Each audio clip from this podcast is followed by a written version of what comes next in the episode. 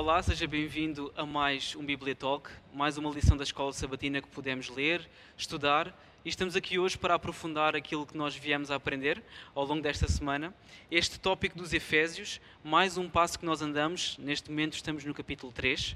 Estudámos o capítulo, vimos o que Paulo tinha a dizer aos gentios, vimos onde estava Paulo quando Paulo escreveu, mas antes de entrarmos no, no, no tópico a fundo, quero apresentar-vos a pessoa que hoje tenho comigo ao meu lado. Foi alguém que provavelmente ao longo do dia de hoje uh, já deve ter experimentado todas as sensações uh, emocionais possíveis, desde a tristeza, à apreensão, à alegria, e neste momento uh, está aqui ao meu lado. É a Ana Tavira. Ana, se quiseres recomeçar de novo, diz. Mas eu sei que tu estás contente por estarmos aqui, por podermos resumir esta, esta palavra, a palavra de Deus e podermos entrar tão a fundo neste tema que é o mistério do Evangelho. É assim o título da lição desta semana, o mistério do Evangelho. Mistério esse que vamos ver agora nesta conversa qual era, mas que sabemos que acaba em louvor, não é? Paulo acaba em louvor ao falar uh, deste mistério que estava a envolver o Evangelho e da sua condição. Também é aqui um, um ponto importante enquanto Paulo escrevia. Paulo estava preso, os romanos tinham-no prendido, ele aguardava julgamento, sabemos que na altura as prisões funcionavam assim, não para prender a pessoa efetivamente, porque depois a consequência de, dos crimes que a pessoa tinha cometido não se resolvia com prisões, resolvia-se de outra forma. Então Paulo estava preso a aguardar o seu julgamento e neste momento ele escreve esta carta aos Efésios. E a primeira pergunta que eu te coloco é porquê é que esta prisão de Paulo não é, logo à partida, uma derrota em si mesma? Percebo a pergunta que tu me estás, que tu me estás a colocar uh, e eu acho que nada melhor do que começarmos primeiro por, eh, por ler a Bíblia e ler exatamente esse versículo a qual tu referes, em que Paulo menciona a questão de, de estar preso. Portanto, em Efésios 3, 1, nós podemos ler: Por esta causa, eu, Paulo, sou prisioneiro de Cristo Jesus, por amor de vós, uh, os gentios. E é aqui engraçado este, este, este, cuidado que Paulo vai ter com, com os gentios, porque ele vai. Um, dar-lhes a conhecer o motivo pelo qual ele está preso. É assim, hoje em dia, o facto de nós irmos presos uh, não é provavelmente bem visto aos olhos da sociedade. Assim como hoje em dia, antigamente era exatamente a mesma coisa. Então, Paulo vai ter este cuidado de dizer aos gentios que, olhem, eu sei que vocês sabem que eu estou preso, mas eu estou preso pelas melhores razões. Eu estou preso por amor a vós, por amor ao ministério que Deus colocou no meu coração. E, portanto, Paulo uh, vai uh, se intitular como prisioneiro de Cristo. E isto aqui é um ponto que, que a lição realça, que eu acho que é muito interessante. Porquê? Porque Paulo não estava. Não foi, não foi Cristo Jesus que o prendeu, foram os romanos que o prenderam. E parecia que, uh, o, que Paulo estava sujeito aos romanos. E quando Paulo vai dizer uh, esta expressão de que sou prisioneiro de Cristo, ele coloca os romanos completamente de parte uhum. e diz: eu estou preso porque Cristo assim o, porque Jesus Cristo assim Sim, o quis. Ele estava liberto dos romanos, apesar de serem os romanos que fisicamente o tinham uh, preso. Exatamente. Ou seja, o que Paulo aqui nos, uh, nos mostra é que mais importante do que nós sermos, um, ehm, do que, ou seja, mais importante do que ele próprio estar preso, era ele estar a cumprir aquilo que realmente Deus tinha colocado no seu coração e realmente aquele privilégio para o qual Paulo tinha sido chamado. E a pergunta depois uhum. coloca-se é: nós também não recebemos esse privilégio, nós também não recebemos uma missão, também não somos chamados por Deus para algo melhor? Uh, e isso uhum. faz-me lembrar, não sei se tu te vais recordar, mas faz-me lembrar de uma meditação que fizeste quando éramos exploradores, em que tu fazias-nos pensar sobre este assunto. Sobre o facto de, em Setúbal, não sei se as pessoas lá em casa sabem, mas Setúbal tem 123 mil habitantes. Uh, e aqui em Setúbal nós somos um pouquinho mais de 300 membros. Então fazendo aqui as... da igreja, aqui igreja. da igreja, uhum. exatamente. Uhum. Então isso quer dizer que fazendo as contas uh, dá 410, uh, ou seja, em 410 habitantes existe um adventista. Então o que é que eu estou a fazer com esta missão que Cristo me está a conceder? O que é que eu estou a fazer por outros que ainda não tiveram esse uhum. privilégio? E Paulo sabia disso e é por isso que Paulo vai ultrapassar toda, toda esta situação. E é, e é fantástico vermos como Cristo pode mudar a nossa vida quando nós deixamos que Ele atue uh, sobre, sobre a mesma. E o que temos que ter muitas vezes a consciência é que, uh, apesar de nós termos muitas coisas que. Ou seja, apesar de podermos ter bênçãos e Deus poder estar connosco, vão vir dificuldades, vão vir provações. Paulo passou por elas, Jesus, aqui, quando esteve nesta terra, também passou por essas provações, e é por isso que ele afirma que no mundo nós teríamos aflições, mas devíamos ter bom ânimo porque ele, tinha, porque ele venceu o mundo. Portanto, é isso. Jesus não nos livra okay. das, das, das, dificuldades, não livrou Paulo, mas dá-nos força e confiança para, para os ultrapassarmos. Eu queria, antes só de, de terminar, só queria dizer sim, mais sim, uma coisa, que é, uh, há do, dois fatores que eu acho importantes para este crescimento da confiança uh, em Deus. Especialmente na minha vida particular, aquilo que sinto, que é o relacionamento com Ele, ou seja, é impossível eu confiar a alguém sendo as circunstâncias boas ou más, se eu não tenho um relacionamento com Ele. E como é que eu posso ter um relacionamento com Ele? Através do estudo da palavra e da oração. Uhum. E uma coisa que eu também acho muito importante é a questão do passado.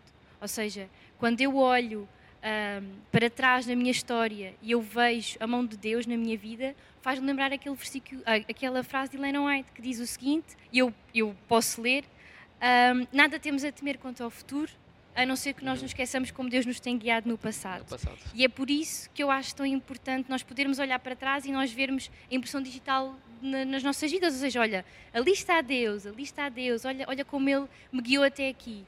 E era essa a certeza que Paulo também tinha, e esse, esse pensamento acho que ajuda a nossa mente a andar um passo para trás e a perceber, a não estar tão preocupado com o futuro, mas encontrar regozijo no passado e confiança para dizermos como Samuel, de que até aqui me ajudou o Senhor, então Ele vai-me continuar a ajudar. Eu acho que essa era a certeza de Paulo, e acho que é essa a mensagem que Paulo quer passar aos gentios quando fala do facto de estar preso. Ou seja, há aqui várias coisas que Paulo, nas entrelinhas, como tu disseste muito bem, está a tentar dizer-nos, que é um, em primeiro lugar, ele está preso porque foi digno da sua vocação. Aliás, a própria lição convida-nos a ler Efésios 4.1 e em Efésios 4.1 ele volta a repetir o mesmo início que teve uh, em Efésios 3.1.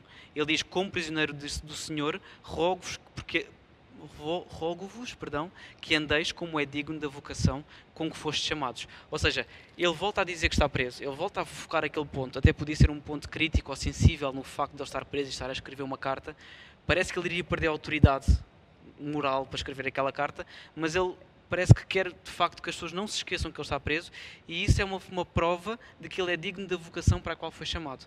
Ou seja, é suposto ele estar preso. E não só é suposto ele estar preso, como o facto de estar preso ainda confere mais autoridade ao que ele está a dizer.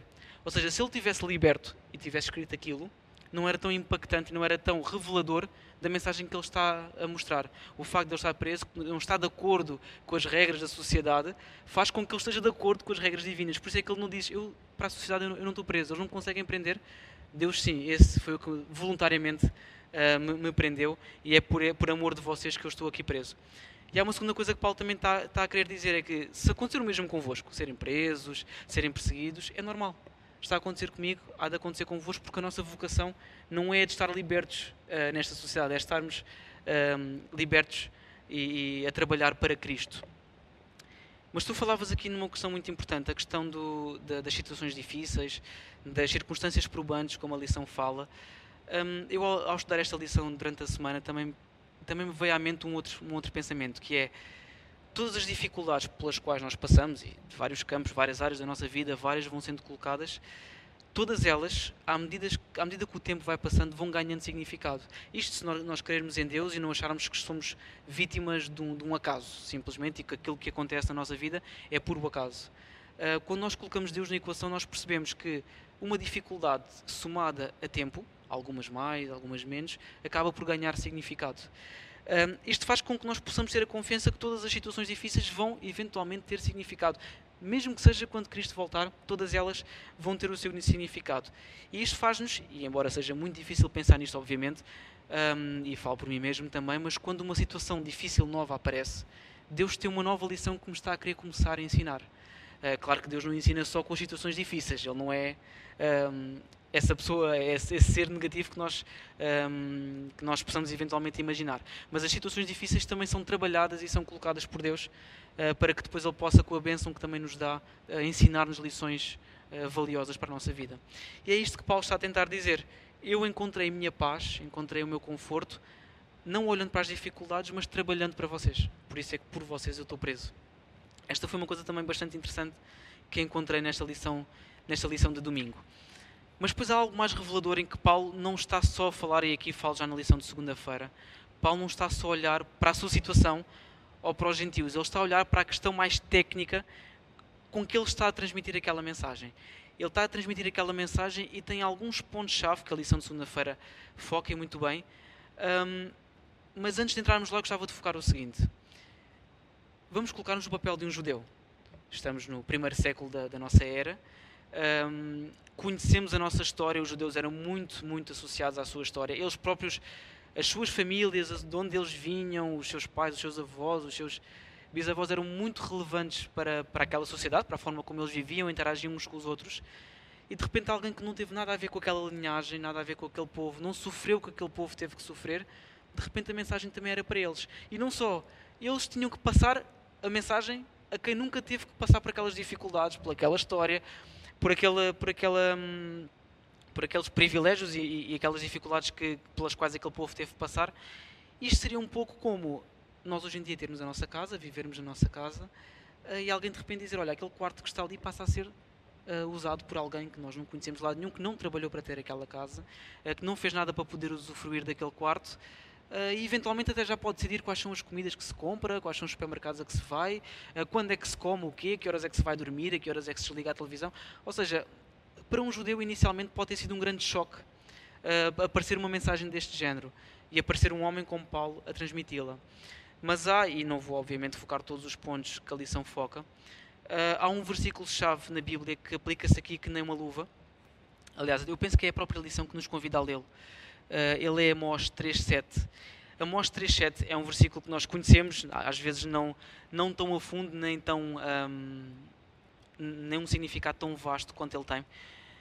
Mas a, a Amós 3.7, vou tentar procurar aqui na minha Bíblia, muito rapidamente, embora Amós seja daqueles livros que às vezes nos prega às partidas, mas Amós 3.7 diz-nos o seguinte, já tenho aqui.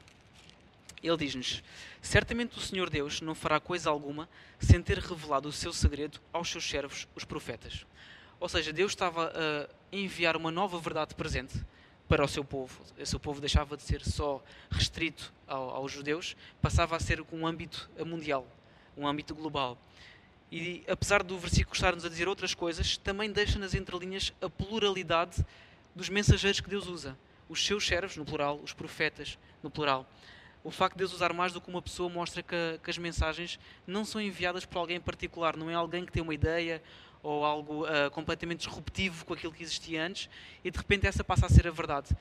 Não anula o que vem antes, nem vem de uma só pessoa. E Paulo mostra isso muito bem. Eu e os profetas vos ensinamos isto.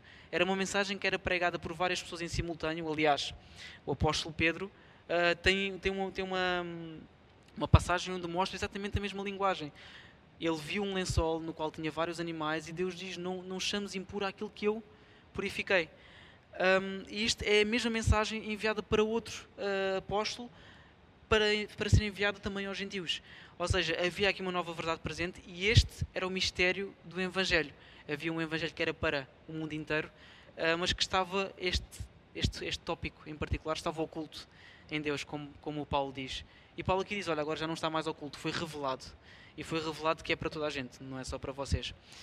Uh, não sei se tens alguma coisa a acrescentar aqui eu relativamente só, eu, não, eu a, a segunda-feira, Ana. Não, eu só queria dizer uma, uma coisa que uh, eu não sei, ou seja, nós, e tu estavas a falar muito bem, é verdade, não é? Que esta questão do ministério de Paulo ter se tornado uh, revelado, ou seja, esta questão deste ministério para os gentios ter, ter tido a sua, o seu exponencial com Paulo, um, não, não invalida o facto de, no passado, eu já ter tido algumas, algumas pequenas revelações, como tu referiste muito bem um, dessa visão, uh, mas eu lembrei-me também da história da viúva de Sarepta, não é? Uh, Deus Elias, vai, não é que Elias sim, foi... Deus, Deus vai enviar Elias para ir à viúva de Sarepta, uma, uma mulher que era gentia, quando provavelmente havia muitas viúvas em Israel que também estavam a passar por dificuldades naquela altura. E, Jesus, uh, e Deus vai e enviou a uma, a uma mulher que eles consideravam, uma viúva que eles consideravam gentia, não é? Deus aqui já mostrava o seu cuidado e que realmente uhum, uhum. a sua mensagem e aquilo que ele queria transmitir não era só para os judeus, mas era para um povo muito maior. Aliás, temos vários, eh, agora que diz isso, faz lembrar, nós temos vários exemplos desses na Bíblia. Nós, na altura de Salomão, existia toda uma influência ser, à volta, nos povos em redor de Israel. A própria história de Jonas, Jonas foi destacado para uma cidade que não estava em Israel, estava completamente fora, era uma cidade inteira. Ali o alvo era uma cidade que eu, se não estou em dúvida, tem quase a mesma população do que Setúbal, como nós falávamos há bocado. Ou tinha na altura quase a mesma população do que Setúbal e foi enviado um homem para, para evangelizar toda esta, cidade. Ou seja, como dizia muito bem, uh, Deus tinha este propósito, na altura, até um, Paulo pregar esta mensagem, até a morte de Cristo, o propósito era que um povo mostrasse a mensagem. Agora já não era um povo, era todo, todo, todas as pessoas que quisessem, pela fé, aceitar um, a Cristo, passava a ser conferida a, a, a, responsabilidade de levar aos demais esta mensagem, este Evangelho. Era este o mistério que estava revelado. Mas não querendo mudar agora o assunto, mas avançando a nossa lição, Ana, diz-me uma coisa: tu achas que Paulo tinha uma imagem negativa sobre si mesmo enquanto ele falava, nas várias cartas em que ele escrevia? Uh, é muito engraçado colocares, colocares essa questão, porque a lição vai abordar isso uhum. e, vai, e vai nos mostrar que uh, se nós colocássemos as cartas de Paulo ordenadas de forma cronológica de quando ele as escreveu, iríamos ver que ele vai começar inicialmente por auto-descrever-se como divinamente apontado. Não é que ele também o era, mas o engraçado é que depois, quando vamos, e esta carta que eu estava a falar é em Gálatas, e quando nós depois vamos para Timóteo, vamos ver que ele diz que ele é o pior dos pecadores. Então, mas que transformação Sim, foi esta? É uma escada decrescente. O que, que aconteceu ele... aqui? É. E, e, pronto, e aí entra aquela frase de Elena White que a lição também fala, e eu acho que não vale a pena estar aqui a arranjar outras justificativas, porque é isto mesmo, que diz o seguinte: quanto mais nos aproximamos de Jesus, mais falhosos nos acharemos aos nossos próprios olhos. Pois a, no a nossa visão está mais clara e as nossas imperfeições são mais vistas em largo e distinto contraste com a sua natureza perfeita. A sua natureza aqui a natureza, a natureza de Deus. E é isso. E o engraçado é pensar que a perspectiva de Deus é totalmente o oposto. Eu vou contar aqui uma pequenina história que eu achei super interessante quando a li. Uh, então estava um menino que perguntou ao pai: Pai, de que tamanho é Deus? E o pai vai olhar para o céu e vai dizer: Filho, de que tamanho é este avião que tu estás a ver? E o filho vai dizer: Ah, este avião é muito pequenino, então eu mal o vejo. E o pai, no dia a seguir, vai com ele ao aeroporto e aponta-lhe outra vez para um avião e pergunta: Então e agora? Este avião é de que tamanho? E o menino vai responder: Pai, este avião é enorme. E então, e, e, e depois o pai vai responder: Sabes, filho, com Deus é exatamente a mesma coisa. A nossa, a, a, forma como a nossa percepção de Deus está dependente do nosso relacionamento com Ele, do quão próximo nós estamos a Ele. Quanto mais próximos nós estivermos dele, então mais perceptível vai ser Deus na minha vida. E então é esta a mensagem, é uma destas, uma das mensagens que Paulo e que Deus vai deixar à sua igreja, é esta noção de que é preciso diminuir um eu para que Deus seja uhum, exaltado. Uhum. E aqui Deus como no sentido e que nós acabamos depois por falar na lição de de terça-feira, neste sentido da sabedoria de Deus. O que é isto, sabedoria de Deus? Qual é, qual, qual é a missão? Porque nós tivemos a estudar, e agora com Paulo, e também quando fizemos as comparações connosco próprios, estamos a estudar da forma como Deus planeia a nossa vida, de forma, digamos, individual. Como é que Deus estrutura isso? Mas qual é o plano que Deus tinha para a sua igreja? Ou qual é o plano que Deus tem para a sua igreja? Deus também tem um plano para a sua igreja e passa por esta questão da, da reveladora sabedoria de Deus, o que inicialmente eu achei um bocadinho estranho. Mas se não te importas, vamos ler qual era então o plano de Deus e que vamos encontrar isso em Efésios 3, 10 a 12. E eu quero passar a ler que diz o seguinte: Para que, pela Igreja, a multiforme sabedoria de Deus se torne conhecida agora nos principados e potestades nos lugares celestiais, segundo o eterno propósito que estabeleceu em Cristo Jesus, nosso Senhor pelo qual temos ousadia e acesso com confiança mediante a fé nele. Então aqui vemos que foi confiada à Igreja esta sabedoria multiforme. O que é esta, ou multiforme sabedoria, estava ao contrário. O que é, o que, é que isto, uh, o, que é, que é que isto quer dizer? Um, e então eu, eu, eu, eu, penso, e acho que também é por aí, não é? Que, que a sabedoria de Deus é uma sabedoria que especialmente se é, se é, manifestada neste plano da redenção que Deus, que Deus uh, teceu para cada um de nós, mas é demonstrada de muitas outras formas. É demonstrada na complexidade do cérebro, do cérebro humano, é demonstrada no, no, no inúmero, uh, no, no, grande tamanho de planos que Deus traça para cada pessoa individualmente para a conquistar, para, para a ganhar, para lhe dar mais uma chance, mais uma oportunidade, mais uma tentativa. E, hum, e, é este, e, é esta, e é esta sabedoria que é encarrega a Igreja de mostrar. E esta sabedoria de Deus e esta questão redentora, e depois vamos também acabar por ver esta, esta unificação entre uhum. judeus e gentios, esta unidade que Cristo uh, procura mostrar, era, e que depois vai entrar, que fala aqui mais à frente sobre a questão das, da, da, dos principados e potestades, e que nós, pelo contexto em que podemos ler Efésios e, todo, e, todo, e toda a Bíblia, que nós conseguimos perceber que estas, estes principais, estas potestades são poderes malignos. Porque aqui o que, o que Deus está a dizer é que a igreja, quando a igreja está unida e quando a igreja uh, tem esta sabedoria de Deus, aquilo que mostra ao poder maligno, a Satanás, é que Deus, que o plano de Deus está em marcha, de que um, aquilo que Deus, uh, o plano de Deus está em marcha e nós vemos que é o que é que é este plano de Deus é uh, congregar todas as coisas em Cristo. Cristo é o centro e deve ser o centro. E quando a Igreja procura e promove isso, esta unidade que deve haver, uh, e nós aqui podíamos fazer um bocadinho a comparação quando falamos em, em gentios, ter uma unidade também com os de fora, não só com os de uhum, uhum. dentro, procurar. Uh, claro que não, não, não pondo em causa os nossos princípios, não é isso que eu estou a dizer, mas procurar uh, não excluí-los, uh, mostrar-lhes que a salvação, apesar dos erros que eles têm, também é para eles, porque é como nós dizemos muitas vezes, Deus aceita-nos como somos, mas Deus não, não, não nos deixa permanecer lá, Deus uhum. transforma-nos. E é um bocadinho isso que acho que aqui que Paulo está a querer dizer com esta missão que ele está, que ele está a dar à igreja. E hum, qual é, o, qual é aqui o problema? É que o inimigo é muito astuto. Porque quanto mais nós, como sociedade, nós falamos uh, na igualdade, na união, é quanto com mais nós olhamos para a sociedade e vemos que ela está fragmentada e que é intolerante uma com a outra. E por isso, uh, Deus chama a sua igreja para ser diferente. Deus chama a sua igreja para mostrar compaixão, para ser unida, para e, e, quando nós deixamos que, porque é normal nós temos pequenas desavenças ou pequenos atritos uns com os outros, mas quando deixamos que isso nos divida, então estamos a dar força ao inimigo, estamos a partir a igreja. E não foi para isso que Deus nos chamou, foi para sermos a cola, sermos a união. E, e, quando falamos nesta questão de, das quesilhazinhas entre uns e outros, acabamos sempre por falar um bocadinho da igreja e discutir a questão de que, ah, deve ir à igreja ou não, como é que é isto da igreja. Uhum. E quando nós colocamos a pergunta de, ah, uh, será que a igreja nos salva? A minha resposta é claramente que não. Não é o facto de nós estarmos aqui a falar ou não é o facto de nós nos sentarmos no banco da igreja que vai fazer com que nós sejamos salvos. Mas o fantástico é nós pensarmos que os locais que frequentamos mostram aquilo que estamos à procura. Se eu tenho fome, eu vou a um restaurante. Se eu quero comprar uma roupa, eu vou a uma loja. Se eu quero aprender, vou para uma escola. Se eu quero cuidar do meu corpo, eu vou para o ginásio. Então, se eu quero procurar Deus e ouvir a Sua palavra, então também é importante que eu venha à Sua casa. E nessa casa há pessoas falhas, como eu e tu, pecadores, que estamos a procurar. Um, que estamos a procurar fazer o nosso trajeto, mas que estamos a fazer isso mesmo, estamos a aprender, estamos a falar e estamos a partilhar verdades e mensagens espirituais. Muito bem. Eu um, não queria acrescentar muito mais aí, apenas fazer-te uma pergunta que, se calhar, dizeres numa palavra aquilo que tu já tinhas vindo a dizer agora uh, nesta tua intervenção, que é qual é que é então a característica de uma igreja vencedora? É a unidade. A unidade. É a unidade em Cristo. Unidade em Cristo.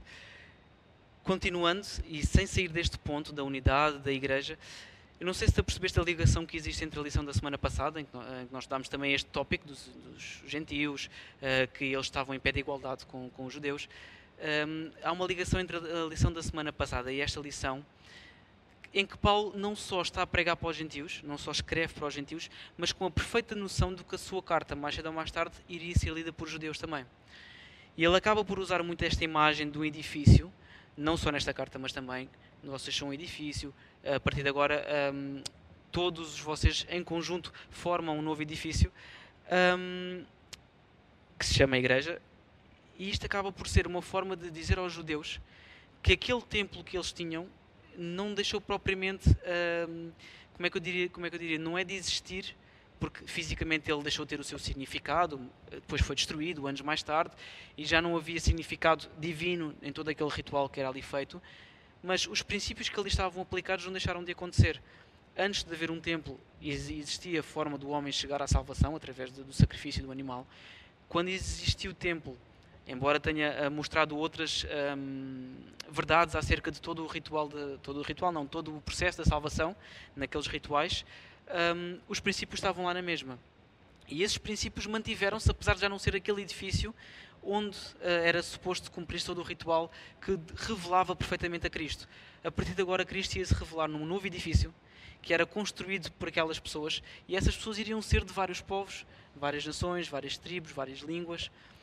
Um, e, e, e, ao pegar neste edifício, a lição mostra, e muito bem, que Paulo, quando estava a falar uh, neste, neste ponto, disse que isto tudo é para que vocês possam vir a compreender qual é a sabedoria de Deus. Ele usa uma expressão interessante que a lição diz, que é para compreender o comprimento, a largura, a altura e a profundidade um, da sabedoria de Deus. É suposto passar-se por esta simbiose entre vários povos em que este novo edifício é a forma agora como é possível compreender ainda mais se já foi possível os judeus compreenderem mais do que quem existia antes, por todo aquele ritual do templo, todos os, os, os objetos, todos os passos, os dias, as festas, agora ia ser possível compreender ainda mais a sabedoria de Deus, mais, em maior comprimento, em maior largura, altura e profundidade a este tópico. O autor da lição mostra-nos muito bem que pode, pode haver aqui um certo desafio tentar compreender estas quatro dimensões, se, se o poder de Deus tem, tem quatro dimensões, ou cinco ou seis.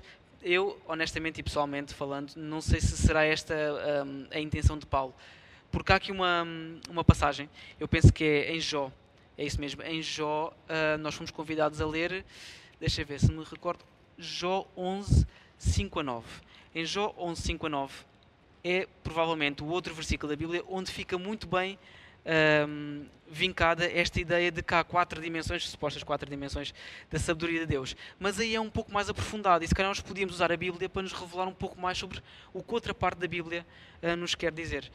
E quando Jó fala nas quatro dimensões, ele associa características a cada uma das dimensões. Ele diz o seguinte: eu vou se calhar ler uh, só a partir da, do, do versículo 7 em que ele faz uma pergunta retórica: Alcançarás os caminhos de Deus? Chegarás à perfeição do Todo-Poderoso? Como as alturas dos céus é a sua sabedoria, ou seja, a altura é a sabedoria. O que poderás tu fazer? Ou seja, algo que eu faça está associado com a altura. E depois diz mais profunda ela é do que o inferno, que poderás tu saber. E a profundidade está, está associada à sabedoria. Numa está algo que eu possa fazer, na outra está algo que eu possa saber mais comprida é a sua medida do que a terra e mais larga do que o mar. E o comprimento e a largura estão associados àquilo que Deus dá, a terra e o mar. Ou seja, eu aqui quase que vejo uh, Jó revelar-nos que este comprimento, largura, altura e profundidade são as dimensões que eram necessárias para esta igreja. Em todo o comprimento e largura da terra, ela era suposto ser edificada. Em toda a altura, porque é suposto ela trabalhar para a honra e glória de Deus. E em profundidade, porque isso permite saber, compreender mais a fundo o poder que Deus tem, a sabedoria que Deus tem. E penso que será estas as dimensões que nos estão a ser apresentadas por Paulo. O comprimento e a largura é o seu alcance em, em termos de um, espaço físico, é toda a Terra. A sua altura, o que nós devemos fazer, e a sua, a sua profundidade, o que nós devemos compreender na, na, sabedoria e no amor de Deus. Eu penso que será esta aquela mensagem que Paulo quer dizer quando uh, mostra o propósito da igreja é que nós conhecemos e louvemos cada vez mais o nosso Deus de forma global, de forma universal. Um, não sei se tens algum ponto a comentar sobre, sobre a lição de quarta-feira, Ana, so, sobre este ponto. Uh, eu achei bastante interessante esta questão das dimensões uh, e sobre a forma como o amor de Cristo se foi revelando cada vez mais ao, ao longo da história. Apenas uh, um animal sacrificado quando Adão e Eva pecaram a primeira vez, e aos poucos e poucos foi havendo cada vez mais revelações e Deus quer cada vez mais revelar-se. E não é à toa que o último livro da, da Bíblia chama-se a Revelação, não é? Toda a Bíblia é uma revelação, o último livro é uma revelação em especial uh, de Deus, neste caso para o, para o tempo do fim, para aquele tempo que iria, que iria chegar, ao, ao um, que, que irá em breve chegar, ou, aliás, que já chegou e que nós estamos a viver os seus últimos, os seus últimos uh, bocados. A glória na Igreja e em Cristo Jesus é o título da lição de quinta-feira. E esta lição de quinta-feira leva-me a perguntar, após lê-la, o seguinte: onde é que Paulo, então, uh, após mostrar onde estava, a quem queria falar, o que queria passar, mostrar estas questões mais técnicas e estas questões de propósito, mas onde é que ele encontrou todas as suas forças para conseguir fazer tudo isto? E a resposta são os últimos dois versículos do capítulo 3 do de capítulo Efésios. 3. Que eu, assim, eu, eu, acabo sempre por achar que começo sempre por ler os versículos, mas a mim ajuda muito mais depois a, a, a perceber. O raciocínio, não é? Mas então vamos ler, diz o seguinte: Ora, aquele que é poderoso para fazer infinitamente mais do que tudo quanto pedimos ou pensamos, conforme o seu poder que opera em nós. A Ele seja a glória na Igreja e em Cristo Jesus, por todas as gerações e para todo o sempre. Amém não havia, se calhar, forma melhor de terminar um, o capítulo 3 de, de Efésios.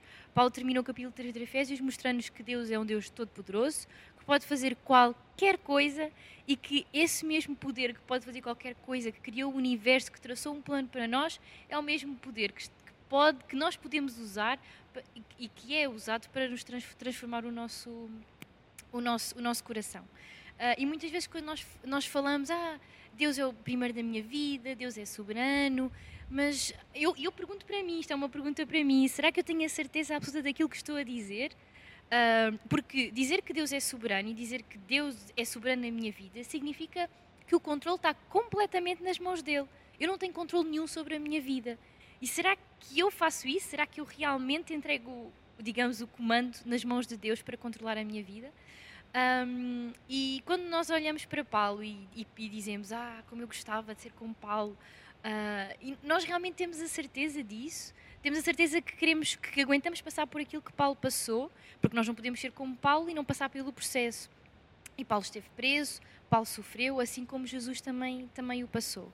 Uh, e o problema que eu acho é que eu vivo numa geração que, desculpa dizer, mas somos uma geração muito sensível. Uhum. Uh, Deus tem que estar constantemente a explicar-nos porque é que está a fazer isto, porque é que está a fazer aquilo. Uh, e quando. quando... interromper, quando diz, diz geração, não é necessariamente a geração. Um... Fechada só a mim, eu falo. Sim, sim, sim. Ou seja, todo, toda esta sociedade parece estar nesse estado. Exatamente, é? de, de sensibilidade. sim, sim. De, de Deus tem que estar constantemente a explicar-te e a, a, a mostrar-te porque é que as coisas estão a acontecer desta forma. Porque as coisas não estão a acontecer da forma como tu achavas que iam estar a acontecer. Ah, então eu não vou mais adorar, eu não vou mais louvar, eu nem sequer vou mais à igreja, eu nem sequer vou agradecer porque não vale a pena. E nós às vezes esquecemos do nosso lugar, eh, porque assim, Deus é nosso amigo, é verdade, eu não, não estou a dizer que não, mas Deus é soberano, Deus é o Senhor, é o Criador de todas as coisas, Ele tem o poder para fazer tudo, Ele não nos deve explicações. Eu, quando decido ser Sua serva, quando decido servir a Deus, eu estou a colocar-me sob a direção dele. Então, se Ele diz que é para a esquerda, é para a esquerda que eu devo ir, se Ele diz que é para a direita, é para a direita que eu devo ir. E é, uh, e é essa a certeza que Paulo tinha. Eu acho que é por isso que Paulo é capaz de escrever palavras tão bonitas e, e de reconhecimento tão grande a Deus, mesmo estando na circunstância em que ele estava no início, que vimos em, logo no início, que nós tivemos uhum. aqui um bom bocado a falar sobre a questão de Paulo estar preso, e é por isso que Paulo vai ter esta capacidade, no final deste capítulo, de escrever estas, estas palavras magníficas, porque ele tinha a certeza de duas coisas. Primeiro, de quem ele era e de quem era Deus. E ele sabia, ele já tinha entregue a sua vida a Deus. Ele sabia que dele dependia um, todo, todos os passos que ele iria dar, mesmo que esses passos levassem à prisão. Muito bem. Um, sabes que uma vez perguntaram a um dos grandes cientistas do Renascimento como é que ele conseguia ver as coisas que os outros não viam, como é que ele conseguia chegar mais longe um, face aos que estavam à sua volta. E ele disse: Eu consegui ver mais longe porque me sentei aos ombros de gigantes. Ou seja, alguém que reconheceu que todo o seu legado que estava para trás era valioso na forma como ele olhava para a frente. E aqui Paulo uh, coloca, como dizia muito bem, a sua confiança naquilo que está por vir, baseado naquilo que já aconteceu na sua vida, na, na confiança que ele pode ter em Deus e na confiança que ele pode ter, na, na, pode ter naquilo que Deus fez por ele ao longo da sua vida. Eu não te queria pegar nenhuma partida hoje, ok? Mas deixa-me fazer-te uma pergunta mais pessoal. Que bênçãos é que tu achas uh, que são especialmente valiosas que Deus te deu? Deixa-me reformular a pergunta, se calhar troquei não, um bocadinho, não, mas. Não, não, eu percebi, eu percebi okay. o que quiseste dizer. Eu vou ser muito honesta, eu acho que provavelmente das bênçãos que eu sinto que Deus me deu e que às vezes quando eu uh, paro para pensar, apesar de eu às vezes poder ser muito crítica, mas às vezes quando eu paro para pensar, realmente Deus me deu essa bênção, é realmente uh, a família que tenho. Ou seja, eu sinto que. Hum, não, não queria dizer isto porque não quer ser mal interpretada, mas eu sinto que Deus me colocou num lugar privilegiado. Ou seja, eu sinto que Deus me colocou junto de uma família que o ama e que um, me deu muitas ferramentas e muitas capacidades para eu chegar onde cheguei. Porque, e tu estavas a falar sobre a questão dos gigantes, eu sinto um bocadinho isso. Não é, não é que os meus pais sejam maiores que Deus, não é isso. Mas eu sinto que eu estou, eu estou a pisar talvez um bocadinho mais longe que eles pisaram, porque eles me deram essa possibilidade e porque eles me deram esse contexto. E por isso, para mim, essa é uma das maiores bênçãos que eu, que eu vivenciei e que eu, quando paro para pensar, sei que, que podia muito provavelmente não estar aqui se não fosse pela, pela família que Deus me deu. E a segunda Uh, eu já falei isto várias vezes, mas não, é, não vou repetir, é sempre bom. Uh, que é um, o curso que estou a tirar. Uh, ou seja, eu sei que estou no sítio onde estou, porque eu olho para trás, como, tinha, como estava a falar há pouco, e eu sei que a minha história não é uma história de acasos, nem uma história de coincidências. É uma história em que Deus realmente orientou as coisas de forma como elas deviam ser. Eu ainda não sei bem como é que as coisas vão processar ou qual é realmente o plano que Deus vai ter para a minha vida, mas isso não tem problema nenhum, como eu te estava a dizer. Deus não tem que me estar a explicar tudo. Eu tenho que confiar e tenho que saber que agora eu tenho que estar uh, confiante que agora eu estou no sítio certo. Porque depois o futuro, ou como é que as coisas se irão desenrolar, ou que papel é que eu depois irei desempenhar, isso depois está, está, nas, mãos, está nas mãos de Deus. Mãos de Deus. Muito bem, obrigado pela partilha, Ana. Fique connosco por mais uma semana. Uh, vamos estudar um pouco mais este assunto. Deixe-me apenas terminar dizendo-lhe uma coisa. Este apóstolo Paulo, um, que um dia, em breve, nós temos a esperança que o possamos depois ver e falar com ele, foi sem dúvida alguém que nos deixou uma lição e um legado extraordinariamente profundo naquilo que foram as suas lutas também. Mas, como alguém dizia, uh, nós não podemos ver as sombras se não houver o sol. E este apóstolo mostrou-nos que se nós nos aproximarmos de Cristo, vamos sem dúvida ver as nossas sombras, vamos sem dúvida ver uh, as nossas dificuldades, vamos sem dúvida ver aquilo que em nós está de menos bom, mas se calhar também é o lugar certo para mudar, para, para estarmos em paz, em conforto e saber que é perto desse Jesus que nós vamos encontrar verdadeiramente um significado para tudo aquilo que já nos aconteceu, para aquilo que nos está a acontecer e para ganharmos força para aquilo que ainda está por vir. Fica então connosco mais uma semana. Obrigado pela sua presença e um bom resto de sábado.